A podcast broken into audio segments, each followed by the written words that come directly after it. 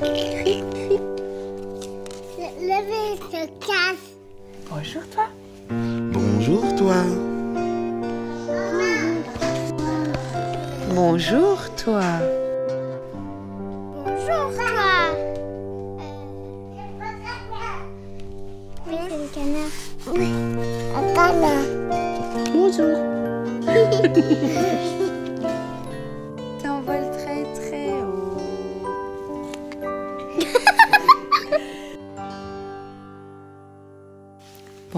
Petit canard.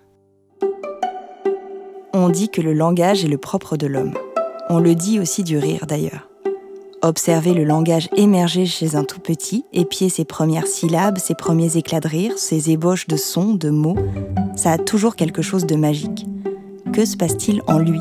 Comment naît-il ce langage? Vous écoutez Grand, le podcast qui ouvre grand sur le monde de l'enfance et du livre. Je suis Brune Bottero et je vous accompagne dans un voyage au cœur de la littérature jeunesse avec l'école des loisirs. Dans ce deuxième épisode, j'ai cherché à comprendre en quoi la littérature jeunesse est essentielle au bon développement du langage chez le tout petit.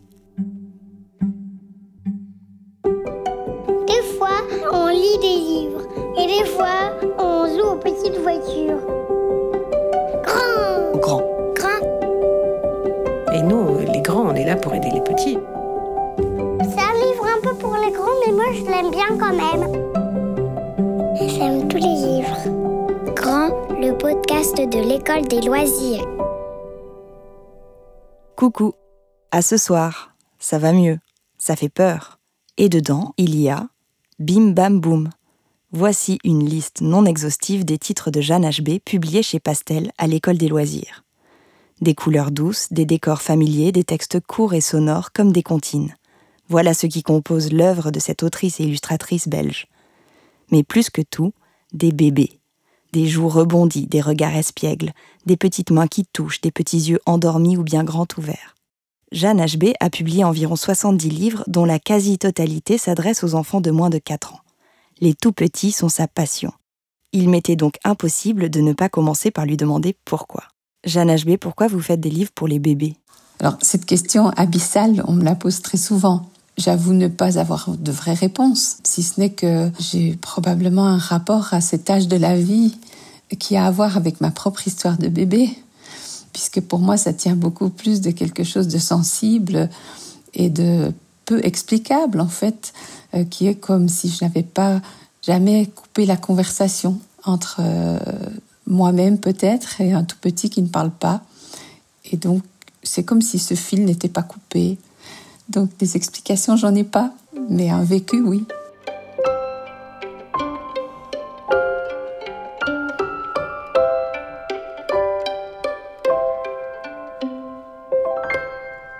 J'étais une petite fille qui dessinait beaucoup, euh, comme euh, la plupart d'entre nous euh, qui faisons ce métier-là.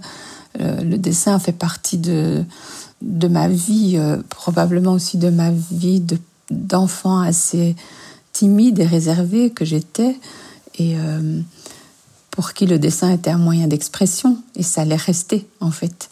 J'ai le sentiment qu'avec des images, je dis les choses euh, au moins aussi bien qu'avec des mots.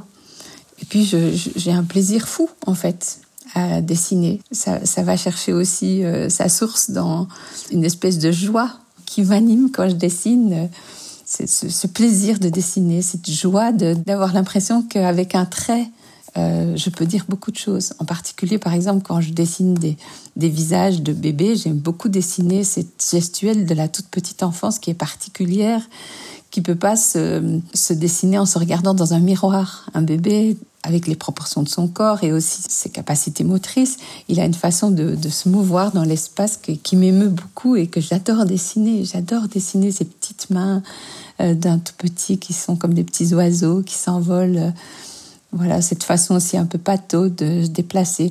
Et quand je dessine un visage de, tout petit, par exemple, ben, euh, tout est, est dans la courbe de la joue, dans ces deux petits points que j'emploie de façon très économe finalement pour euh, représenter les yeux et où à un millimètre près, euh, même moins d'un millimètre, une fraction de millimètre, on rend à ce visage une expression plutôt qu'une autre.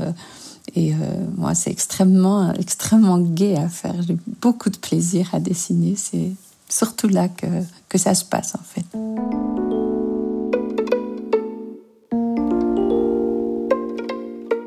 Lorsqu'on lit les albums de Jeanne HB, et particulièrement lorsqu'on les lit à un bébé ou à un tout petit, cette joie dont elle parle est évidente. Elle sait la transmettre et saisir avec justesse l'essence du tout petit. Cette transmission, elle passe par l'image, bien sûr, mais aussi par les mots. Ce qu'on lit à haute voix, ce qu'on invente lorsque le livre est tout en images, bref, ces mots qu'on offre aux oreilles toutes neuves des bébés. Mais à partir de quel moment de la vie ces mots, ces sons, font-ils sens? J'ai interrogé Roxane de Limlette pour comprendre le chemin du langage chez les tout petits.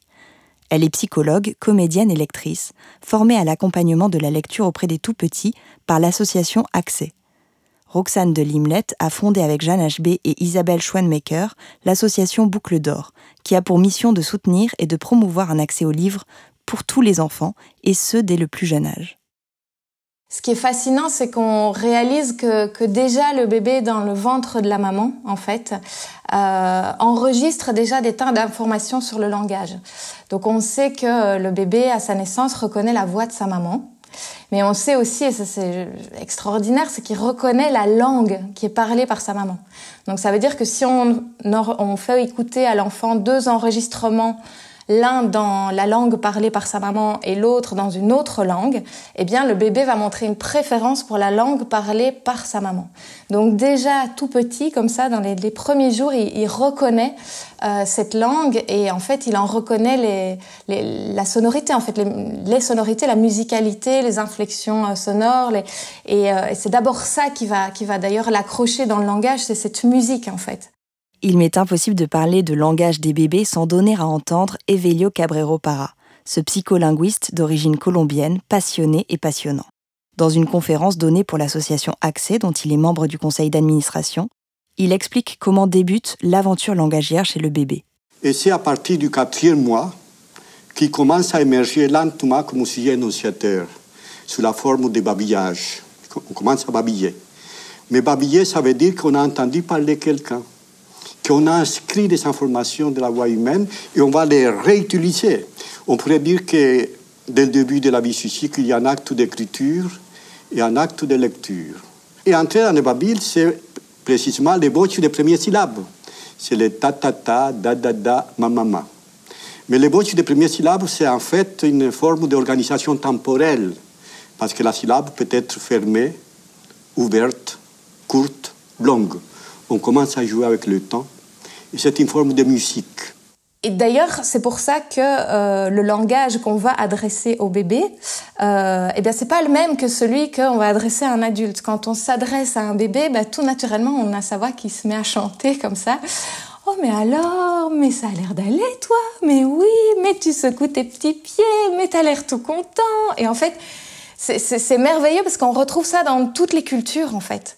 Et euh, on fait ça instinctivement et c'est vraiment ça qui, qui, accroche le bébé euh, dans la langue d'abord et avant tout. On sait que le bébé a besoin de cette relation qui passe euh, par le langage. Le bébé existe dans les yeux de cet adulte qui le regarde, dans la, cette voix qui lui est adressée, dans ce visage qui le regarde et qui lui renvoie les émotions qu'il traverse.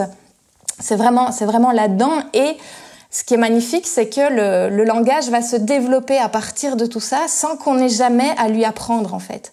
À aucun moment, euh, Evelio Cabriopara parle très bien de ça, à aucun moment on ne se met devant un bébé pour lui apprendre à parler. À aucun moment on ne se dit, bon, ok, mon petit loulou, t'as quatre mois, il va être temps de commencer à babiller, donc répète après moi, papa, papa. On ne fait pas ça, ça démarre tout seul en fait.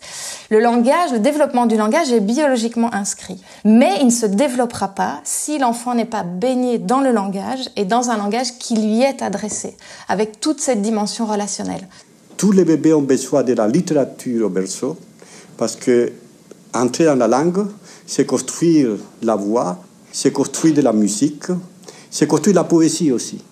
Et à ce moment-là, la littérature devient une nécessité. Ce n'est pas un suppléant de la psyché humaine, c'est une partie constituante de la psyché humaine. Et c'est pour ça qu'il faut donner immédiatement de la littérature sous la forme de la berceuse avant des livres sous la forme du conte, la comptine. Après, le livre est arrivé et c'est une prolongation de cela. C'est-à-dire que la berceuse est une propriété de toute langue. On ne peut pas trouver une langue dans laquelle il n'y a pas de berceuse. Une langue sans berceuse, ce n'est pas une langue. Si les berceuses sont communes à toutes les langues et à toutes les cultures, on sait aussi qu'elles existent probablement depuis la nuit des temps. Il n'en est pas de même pour la littérature jeunesse, et encore moins pour les livres pour les tout petits, dont l'édition ne s'est développée largement qu'à la fin du XXe siècle. Comme si on avait compris que très récemment que l'on peut lire à un bébé. Roxane de Limlette nous raconte en quoi ce moment de lecture peut être extraordinaire. Dans la lecture avec un, un, tout petit bébé, ce que je trouve magnifique, c'est que c'est vraiment un moment qui permet de se retrouver avec son bébé dans un petit moment qui est une petite bulle en dehors du temps. Je trouve que c'est vraiment au niveau euh, relationnel que c'est hyper précieux on s'arrête quoi pour lire un livre. Et on peut pas faire deux choses à la fois. Et donc du coup, il y a une disponibilité aussi à tout ce que son enfant va manifester. Et, c'est ça qui est magique. Et c'est là qu'on voit que ça a tout son sens d'ouvrir un livre avec un tout petit. C'est qu'on les voit réagir en fait. Même un tout tout petit. On voit une petite main qui, voilà, qui soulève, on voit des petits pieds qui s'agitent, on voit un œil qui s'ouvre un peu plus grand, une petite bouche qui, voilà, qui, qui, qui qui change, pas qui, qui exprime des petites choses. C'est tout petit, mais un petit son. Et tout ça, on accueille en fait. Tout ça, on partage. Et on vit cette petite expérience-là ensemble. Et, et, on voit d'ailleurs que c'est très fort dans le fait que très souvent, ces premiers albums qu'on a partagés avec ces enfants quand ils sont tout petits, c'est des albums dont on ne se sépare pas. Parmi ces premiers albums dont on ne se sépare pas, je suis assez certaine que dans beaucoup de familles francophones, il y a les livres de Jeanne H.B. Dans ses dernières publications, il y a une nouvelle série composée de quatre petits livres, Les images de loup et mouffe. Le repas, le bain, le matin, le soir, quatre titres évocateurs pour mettre en image, mais aussi en mots, bien qu'il s'agisse de livres sans texte, les moments du quotidien des tout-petits.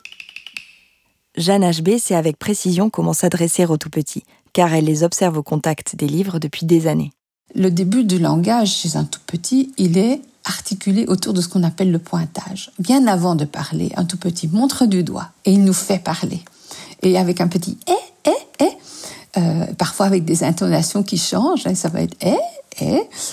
Euh, en fait, c'est comme s'il poussait sur le bouton d'un appareil euh, à langage parce qu'on va se mettre à parler. Spontanément, l'adulte répond à ce petit geste qui est basé sur ce qu'on appelle aussi l'attention conjointe. L'attention conjointe, c'est on regarde ensemble vers la même chose. Et l'adulte, à partir de ce pointage chez le tout petit, lui donne la langue. Et ces, ces, capacités sont essentielles à l'éclosion du, du, langage chez le tout petit et elles se développent grâce aux interactions avec le tout petit à visée de communication. Vraiment, c'est on communique, on apprend à se, à se comprendre et le tout petit apprend à se faire comprendre à partir du pointage. Et donc mon travail sur les images, c'est favoriser le pointage, c'est mettre des petites choses dans l'image partout qui, qui suscitent ce pointage. Par exemple, dans le repas où on a l'assiette, l'assiette est dessinée sur la page de gauche, sur la page de droite, il y a plusieurs enfants qui sont assis à table et on présente une assiette. Euh, à Lou, puisque ce sont mes petits héros, Lou et Mouf, autour desquels s'articulent ces images pour se parler, comme je les ai appelés, mais il y a d'autres enfants autour de lui. Et euh, on voit Lou qui, qui repousse l'assiette avec des brocolis, avec un air de dire euh, qu'il n'en a pas envie. Il n'y a aucun texte, mais je sais que c'est beaucoup plus intéressant comme ça, parce que ça fait partie de leur vie d'avoir des choses qu'on leur présente dans l'assiette qui leur plaisent pas. Et donc, j'essaie dans les images, enfin, j'ai à cœur dans les images de, de, donner envie à l'enfant de nous faire parler de ce qui le concerne. Le livre est un formidable outil relationnel. Dans les premiers mois de sa vie, le tout petit comprend et explore ce qui le lie aux autres, ses parents, ses frères et sœurs, les professionnels qui s'occupent de lui. Le moment de la lecture à voix haute, il est loin d'être simplement sonore c'est aussi une histoire de regard, comme l'explique Roxane de Limlette. Oui, alors avec euh, des tout petits bébés, la particularité, c'est qu'on est dans un rapport de face à face. C'est-à-dire que le tout petit bébé est soit face à vous quand euh, vous lui racontez euh, ou que vous faites une petite comptine et il a ses yeux plongés dans les vôtres, il dévore votre visage des yeux. Soit il est dans un face à face, face à face avec le livre, si on tient le livre ouvert devant lui, et il est bercé par votre voix. Voilà, mais il est dans ce, ce, face à face, soit avec le livre, soit avec vous. Et c'est aux environs de, de 10 mois, bon ça c'est toujours un peu hein, d'un enfant à l'autre ça change, mais que l'enfant va être petit à petit capable de trianguler. Alors ça c'est très très gai, c'est le moment où l'enfant va pouvoir partager avec vous le livre qu'on est en train de lire. Et donc son regard va pouvoir passer du livre au visage de l'adulte. Et alors ça c'est merveilleux parce que quand on observe ces moments-là de lecture, c'est, enfin voilà, on, le voit à quel point c'est riche, à quel point c'est précieux et à quel point il se passe plein de choses dans ce moment. L'enfant est plongé dans l'album, il lit les illustrations, il est dans une lecture des illustrations. Et puis régulièrement, tout en étant bercé par la voix de l'adulte, par le texte, il se tourne vers le visage de l'adulte et il regarde le visage de l'adulte, à la fois pour élire aussi les émotions qui passent, et puis à la fois pour partager ce plaisir qu'ils sont en train de prendre. Et alors, ce qui est merveilleux, c'est quand à ce moment-là, l'adulte se tourne aussi vers l'enfant et que les regards se croisent et qu'elle sourire et, et on se dit, mais ouais, c'est évident, quoi. C'est évident. Pour tous ceux qui doutent, il suffit de regarder ça et on se dit, ben, c'est extrêmement fort au niveau relationnel. Extrêmement fort. Parler de langage, c'est forcément parler de langue. La langue maternelle est déjà assimilée in utero par le bébé, et on sous-estime bien souvent ses capacités à comprendre et intégrer plusieurs langues. Selon Jeanne HB, le livre peut justement être le support idéal pour ces apprentissages. Et, euh, donc, si vous voulez, c'est aussi euh, une réponse à, cet autre euh, phénomène sociétal dans lequel nous sommes maintenant, c'est que le monde se multiculturalise, que de plus en plus d'enfants ont plusieurs langues à leur actif, et on sait maintenant beaucoup de choses sur les compétences des tout petits euh, en termes d'apprentissage de la langue. On a beaucoup avancé. Moi qui suis orthophoniste, ce que j'ai appris euh, à l'université est complètement obsolète. On a découvert beaucoup de choses sur, euh, grâce aux neurosciences, grâce à la psycholinguistique, grâce aussi au bébé, grâce à l'observation. Et on sait maintenant euh, qu'un enfant vient au monde avec la capacité d'identifier et de reproduire tous les sons de toutes les langues du monde. Et si on nourrit cette compétence-là, l'enfant va pouvoir parler plusieurs langues facilement et sans accent. Mais euh, il faut qu'elle lui soit parlée dans la joie de la rencontre et correctement, pas dans une idée de, lui apprendre des mots, ni non plus à travers des écrans. Este chiquito se está bañando con su doudou que se llama Mouf. Eh? Ce que vous entendez, c'est le bain petit livre de la série Les images de loup et mouffe de Jeanne HB, lu au même bébé par ses deux parents, dans deux langues différentes, l'espagnol et le français. Dentifrice. Oh, il va se nettoyer les dents. Frotte, frotte, frotte, frotte, frotte. Que quiere ir al baño. Ah, el otro. El otro, este. Esta es la noche. Quand il n'y a pas de texte, on peut le raconter dans la langue de son choix. Et donc on peut aménager dans nos vies avec ces tout petits livres, euh, comme avec plein d'autres, hein, mais ces tout petits moments d'échange langagier euh, où c'est l'enfant qui nous montre vers quoi il veut qu'on aille et c'est nous aussi quand il y a un texte qui lui donnons cette langue-là sur lequel il va pouvoir s'appuyer pour de lecture en lecture euh, enrichir son ses compétences de locuteur et puis devenir peu à peu euh, euh, celui qui va, qui va maîtriser la, la langue de son, la, le vecteur de communication de, de, son espèce, de la nôtre, c'est-à-dire euh, là où les langues qui lui sont parlées. Le langage se développe chez l'enfant dès le début de sa vie, et même probablement avant. Chaque enfant a son propre rythme, mais on observe en général le babillage commencer autour de 4 mois. Très vite, bien avant l'acquisition de la parole, on note que l'enfant comprend de nombreux mots qu'il a assimilés. Le premier mot est généralement prononcé entre 12 et 16 mois, et entre 18 et 24 mois apparaissent souvent les premières phrases à deux mots. On dit qu'une fois que l'enfant a acquis 50 mots, son vocabulaire s'enrichit à une vitesse beaucoup plus importante. Ces habiletés, elles se développent naturellement lorsque l'enfant est baigné dans le langage. On lui parle, on parle autour de lui, on lui chante des berceuses et, on lui lit des histoires. Mais comment on lit à un tout petit? On est souvent inquiet de savoir ce qu'il comprend, désorienté par sa façon d'écouter.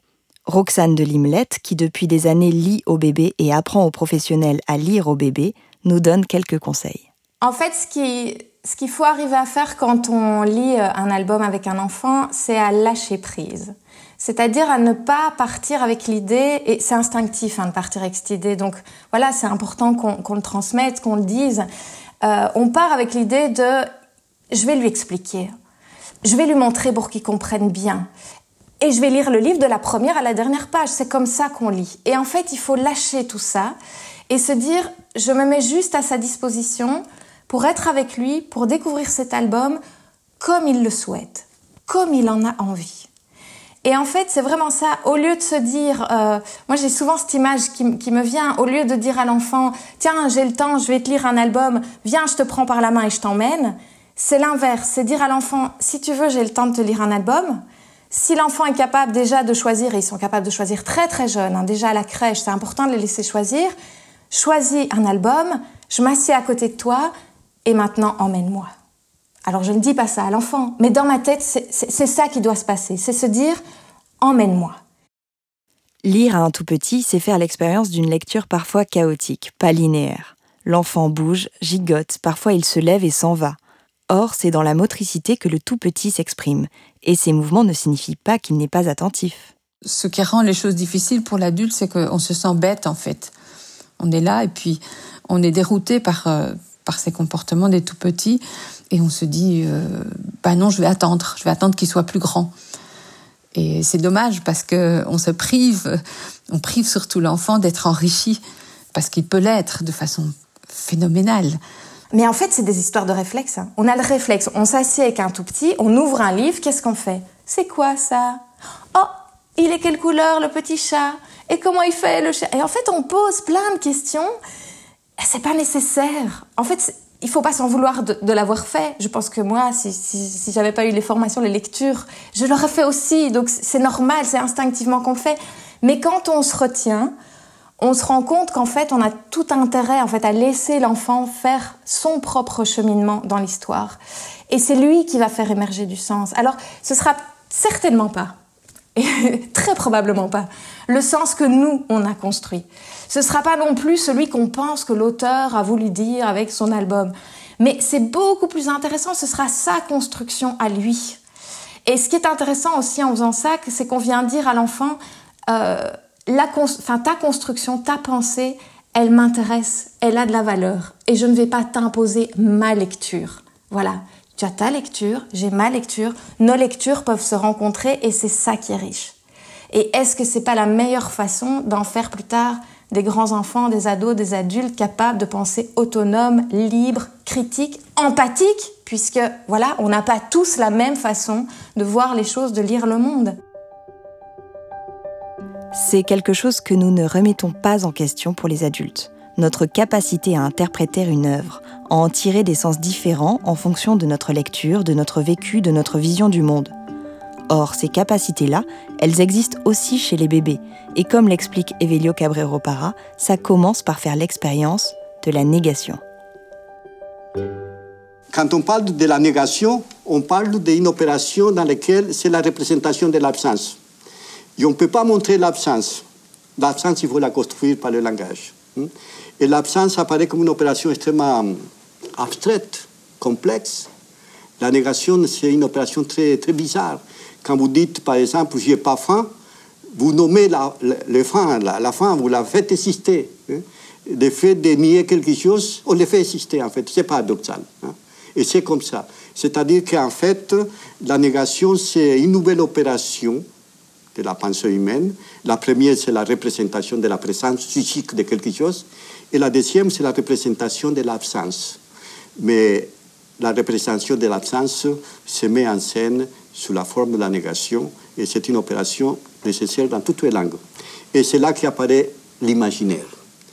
Par la représentation de l'absence, on peut nommer ce qui n'existe pas. Et il n'y a, pour le faire exister. Et il n'y a pas d'opération plus imaginaire, plus fictive que cela. Pouvoir nommer ce qui n'existe pas pour le faire exister. C'est de là que vient toute la littérature.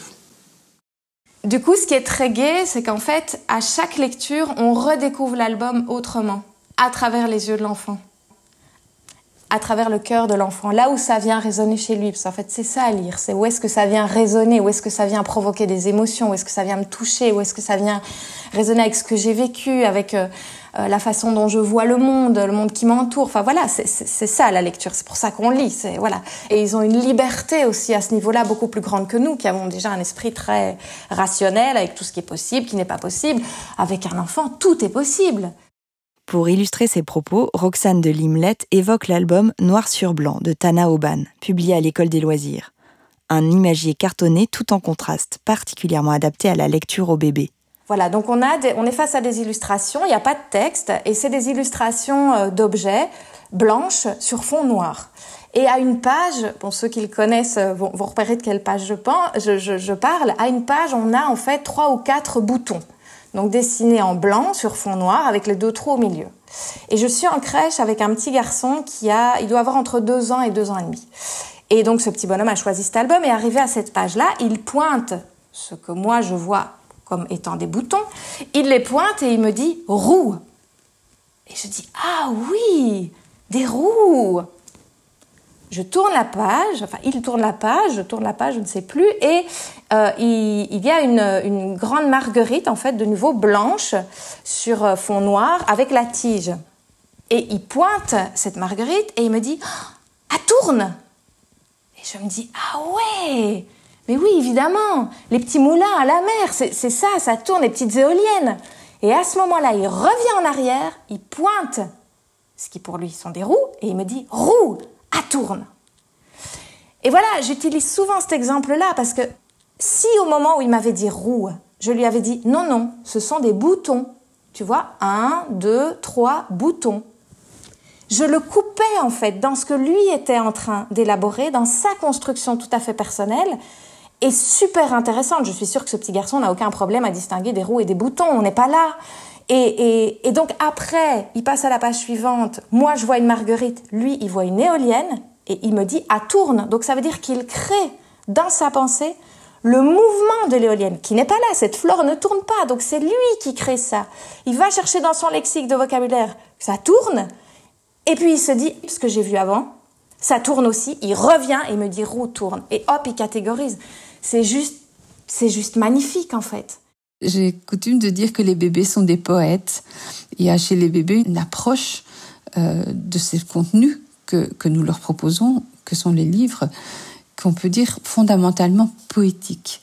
L'écriture de la poésie, elle est articulée autour du fait que chaque aspect des mots choisis par l'auteur du texte de la poésie est pris en compte. Sa musicalité, sa, couleur, euh, j'en parle presque comme si c'était une image, sa cadence, euh, euh, le choix des mots de manière très elliptique dit beaucoup plus que ce qu'on s'autorise quand on, quand on écrit un texte plus long. Et les bébés ont, je pense, une approche poétique de ce qu'on leur propose, avec tout ce que ça a, de, tout ce que ça dit d'une ouverture d'esprit la poésie, elle nous, elle nous laisse la liberté de de l'entendre comme elle va résonner en nous. Et les bébés font ça, en fait.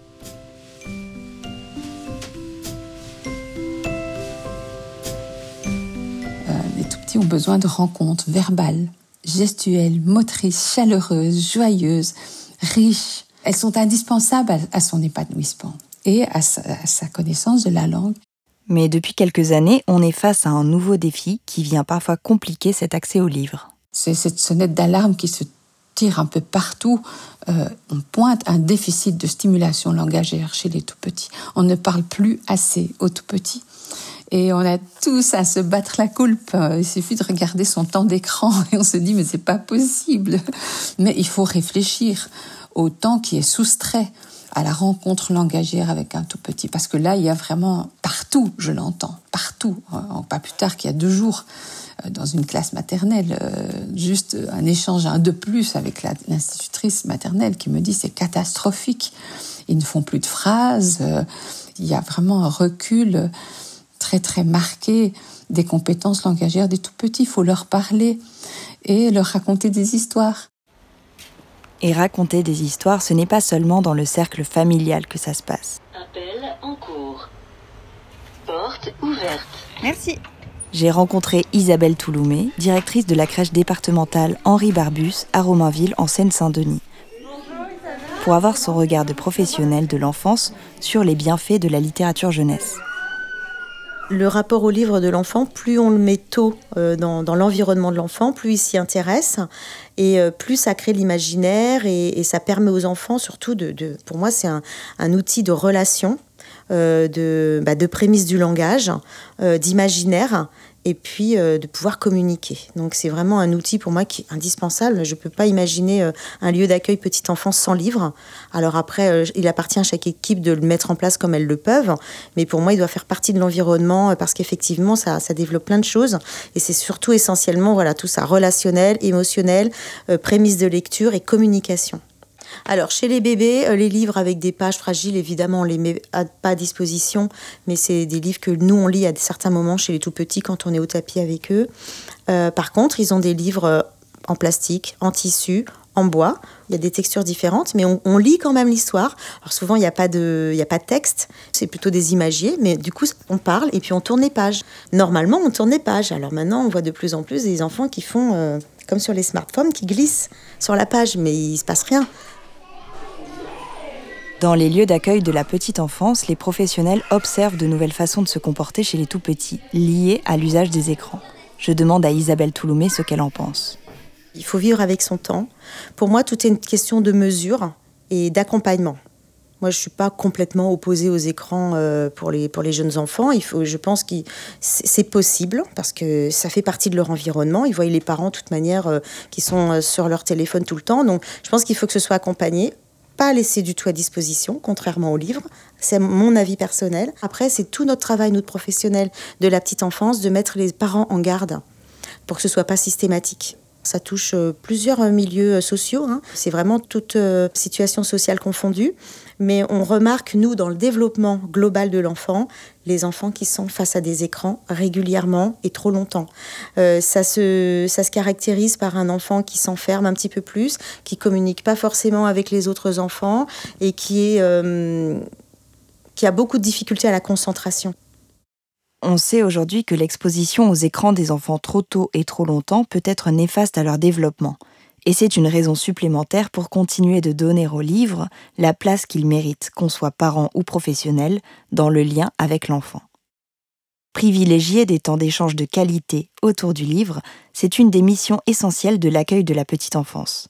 Les professionnels de crèche, de PMI, les assistantes maternelles sont de plus en plus formés à la lecture à voix haute et à la littérature jeunesse pour accompagner au mieux l'enfant, mais aussi sa famille dans ce développement langagier, imaginaire et émotionnel. Alors, depuis mon arrivée à Romainville, euh, j'ai participé à la mise en place euh, des livres dans chaque section et plus seulement euh, dans un local où on irait quand on a le temps et les livres dorment dans des placards. Donc pour moi, le livre, c'est un objet vivant. Il doit vivre avec les enfants, et même s'il est parfois abîmé, ça fait partie de son histoire. Donc il y a des livres aujourd'hui dans toutes les sections, en visuel, euh, en manipulation, donc chez les bébés, chez les moyens, chez les grands. Et à la crèche, euh, avant le Covid, on avait un lieu magnifique dans le hall d'accueil avec des banquettes euh, pour enfants, des, choses, des, fauteuils pour adultes et un grand bac à livres où les enfants, tous les soirs, quand les parents venaient le chercher, s'assoient. Euh, C'est à volonté, c'est au bon vouloir de chacun, sur la base du volontariat, du temps ou pas.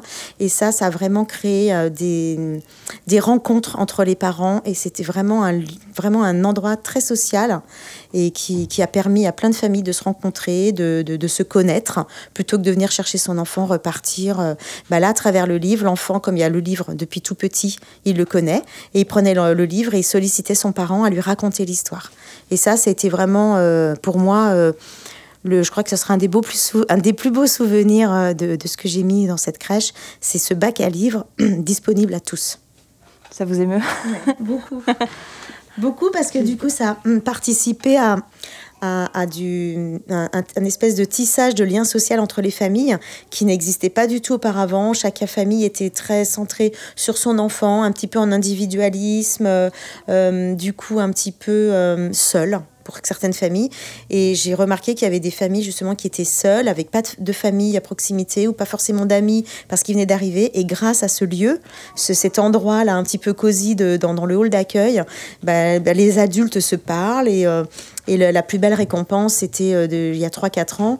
Les parents ont commencé tellement à bien se connaître qu'il y a eu des groupes d'amis qui se sont faits par les enfants et les adultes, des barbecues, des, services rendus. Et pour moi, c'est ma plus belle victoire. Cet engagement pour la lecture, on peut se réjouir de le voir de plus en plus présent dans les milieux d'accueil de la petite enfance. L'association Accès, Action culturelle contre les exclusions et les ségrégations, est pionnière sur la question et ses membres observent, accompagnent et enseignent au plus grand nombre l'art de lire aux plus jeunes, notamment en collectivité. Roxane de Limlette nous en parle un peu plus en détail. Alors c'est vrai qu'on sait qu'il y, a beaucoup d'enfants qui, qui n'ont pas de lecture euh, à la maison et euh, pour diverses raisons euh, d'ailleurs. Euh, et donc c'est vrai que les milieux d'accueil de la petite enfance ont un rôle évidemment primordial à jouer. Et en termes, bah, oui, de, de, prévention, puisque voilà, on sait que ça peut avoir un impact sur la scolarité de l'enfant, sur l'apprentissage de la langue écrite. Et puis, et puis c'est tellement bon d'avoir les livres comme amis dans une vie que je trouve que voilà, c'est pas que pour la scolarité, je veux dire. Et donc en ça, c'est vrai que avoir des, intervenants de la petite enfance qui lisent euh, dans les crèches, dans les écoles maternelles, c'est hyper hyper important et euh, la lecture qu'il faut privilégier euh, dans les milieux d'accueil avec les jeunes enfants, c'est vraiment une lecture individualisée. Et donc c'est vrai que c'est quelque chose qui a été pensé par l'association Accès, qui maintenant est, est, pratiqué par de nombreuses associations et de nombreux intervenants de la petite enfance qui ont été formés euh, par, euh, par, par ces associations, etc. Maintenant, ça, voilà, ça se transmet bien, mais cette lecture individualisée, elle est, elle est vraiment, vraiment primordiale et elle peut tout à fait se faire au sein d'un groupe. La lecture individualisée en groupe, c'est le fait de s'adresser à un seul enfant pendant que les autres autour jouent, dessinent, rêvent et souvent écoutent. Alors que d'instinct, on se dirait, je me trouve avec un groupe d'enfants, je vais lire au groupe, ce que je me serais moi aussi dit si je n'avais pas bénéficié de ces, euh, de ces riches formations euh, de l'association Accès. Voilà, j'aurais aussi foncé là-dedans. Et c'est très important parce que justement dans la lecture individualisée et seulement dans cette lecture individualisée, on va pouvoir laisser l'enfant choisir son livre. On va pouvoir accompagner l'enfant à son rythme. On va pouvoir respecter ses besoins, ses désirs. Tout d'un coup, il s'arrête sur une page.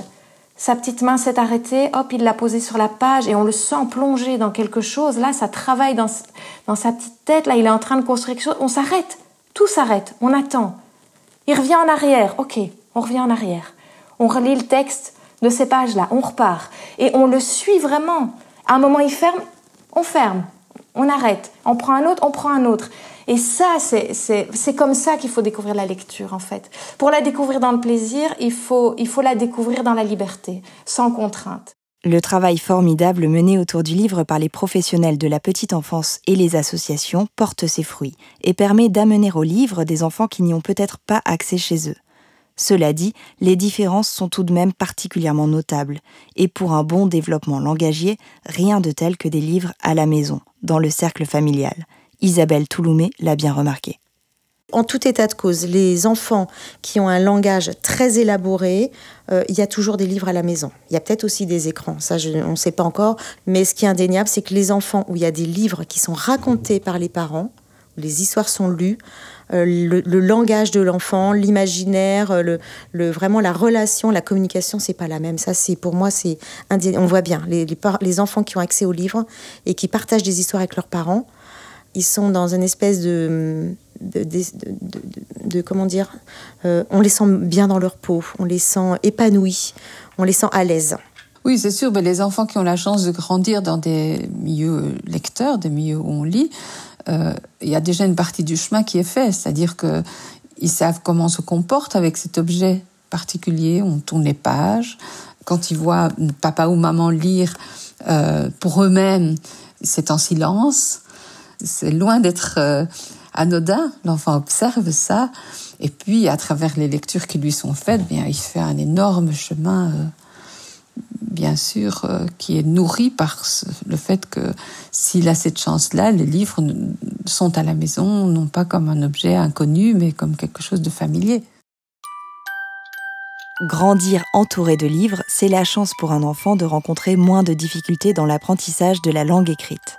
Un enfant à qui on a lu beaucoup de livres, c'est un enfant chez qui le désir d'apprendre à lire a déjà été réveillé, comme le souligne Roxane de Limlette. C'est René Diatkin, un des, fondateurs de l'association Accès, qui disait Je doute que l'on puisse intéresser au solfège un enfant qui n'a jamais entendu de musique. C'est QFD en fait. Enfin, je trouve cette phrase merveilleuse parce que pour le coup, c'est tellement, c'est tellement clair. Comment intéresser un enfant à l'apprentissage de la lecture si on lui a jamais lu de livre, s'il n'a jamais partagé ces moments, voilà, remplis d'affectifs, d'émotions, de plaisir, ça n'a pas de sens en fait. Et c'est pour ça qu'il est essentiel de lire des livres aux bébés, aux tout petits, mais aussi aux enfants qui apprennent à lire et à ceux qui savent lire. Car si ce lien n'est pas interrompu, si on reste à l'écoute des besoins de l'enfant, on lui permet de rester connecté au plaisir de lire. Le livre va devenir et rester un ami. Comme le dit Roxane de Limlette, avoir le livre pour ami dans une vie, c'est très précieux. Et d'ailleurs, si je vous parle de littérature jeunesse aujourd'hui, c'est parce que j'ai eu cette chance. Comme je l'ai dit à Jeanne HB, je fais partie des nombreux bébés qui ont grandi avec ces livres.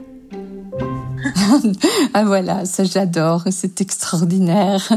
La première fois que j'ai vu un grand adolescent de 17 ans euh, devant un, étal de livres hein, au salon d'Yves de Montreuil dire oh mais tu me lisais ça quand j'étais petit j'ai trouvé ça vraiment aussi émouvant que mes enfants qui grandissent voilà sa maisonnette aussitôt qu'il il est tout c'était le deuxième épisode de Grand, le podcast qui ouvre grand sur le monde de l'enfance et du livre. Grand est un podcast produit par l'École des loisirs. Je suis Brune Bottero et j'ai écrit et monté cet épisode. Gaël Moreno en a fait le suivi de production et Samuel Abraham l'a réalisé et l'a mixé. Merci à l'association Accès de nous avoir autorisé à diffuser des extraits de la conférence d'Evelio Cabrero Para sur le livre dans le développement du tout petit. Si vous aimez ce podcast, n'hésitez pas à en parler autour de vous à celles et ceux qui s'intéressent de loin ou de près à l'enfance et à sa littérature. Dans le prochain épisode, nous parlerons de la peur dans la littérature jeunesse. Sorcières, loups, monstres, pourquoi les enfants aiment-ils tant avoir peur? Et en quoi affronter ces craintes est une étape essentielle de leur développement? Et pour connaître plus en détail les références citées dans cet épisode, rendez-vous sur le site écoledesloisirs.fr ou sur les réseaux sociaux de l'école des loisirs. Merci de votre écoute et à bientôt. Grand, le podcast de l'école des loisirs.